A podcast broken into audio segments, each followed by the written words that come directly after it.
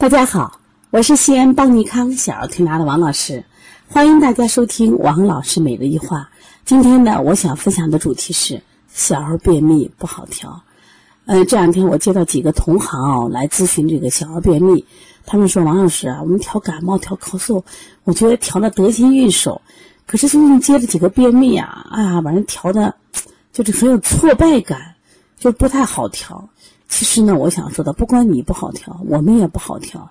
而且呢，现在很多同行反映到这个调便秘的效果不好。按理说啊，小儿推拿在治疗这种便秘啊、厌食都是一个非常非常好的方法。但是现在为什么小孩便秘的孩子越来越多，而且呢越来越不好调了？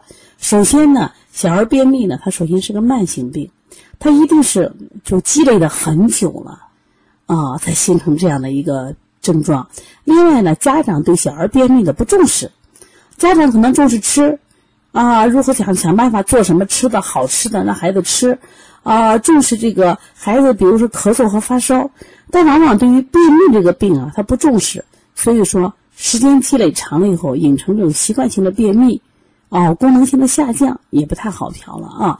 那今天呢，想就这个便秘谈谈我自己的想法啊，那么。这个现在小孩便秘呢，有几种情况。第一种情况就小孩拉的是羊屎蛋便，啊，或者是头干，呃，这个后面软，就是他大便起来非常吃力，非常吃力，拉不出来。呃，有的是可能是每天都拉，但是每天呢就是会出现的大便很分离，小孩会恐惧大便。还有的小孩可能三五天啊、七八天才拉这么一回，当然拉起来这个便呢也是很痛苦的，而且颜色也不好，啊，质地呢。啊，比较硬，另外呢，和那个味道也比较冲。关键是啥？现在不光是不拉的问题，就小孩便秘啊，它本身还会引发很多疾病。最常见的就是腹痛，因为他肠道疾病嘛，他不拉屎嘛，引起了腹痛腹胀。那我再往上一个，就是他不这边不拉就不吃了，食欲不振或者呕吐。那另外呢，还有就是引起了这个嗯扁桃体啊。啊，鼻炎呀，腺样体，那为什么会有这关系呢？在中医里，这肺与大肠相表里，我们也发现很多孩子患鼻炎、腺样体肥大的孩子，往往这个大便都不通。那么他腹部的部位啊，往往在这个左下腹和脐周，在西医里面叫肠系膜的啊淋巴结炎。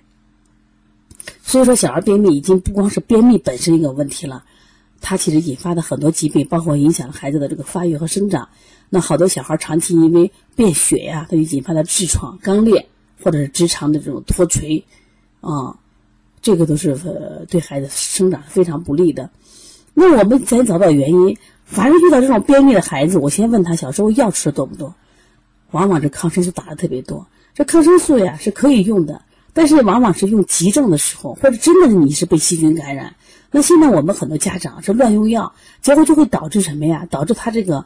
呃，长期用药，菌群肠道菌群被破坏，这个菌群怎么理解呢？我老给他们举这样一个例子，比如说我今天中午啊，就是我和了一块面，我准备擀面条，这个面呢早上和成多大块，到下午还这么大块，但是我今天和了一块面，我晚上要去蒸馒头，我里面要放个酵母，到了晚上这个发面啊就变得可大。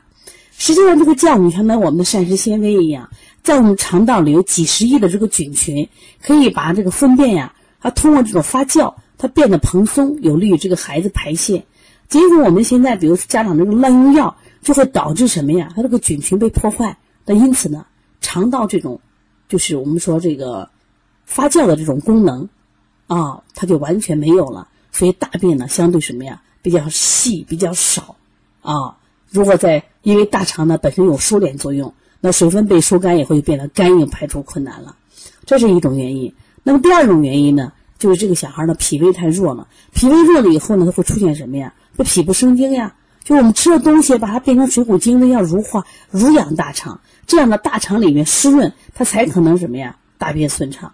所以今天呢，有一个妈呃同行来问我说，他给人调调不好。我说你把思路调一下，说思路调在调脾胃上，不要关注他大便，调脾胃上。只要他脾胃好了以后，他能生津。生津以后呢，大肠被乳被濡养啊，那么他这个大便就会好很多。所以你不只要盯着，不要光盯他拉不拉的问题，是不是？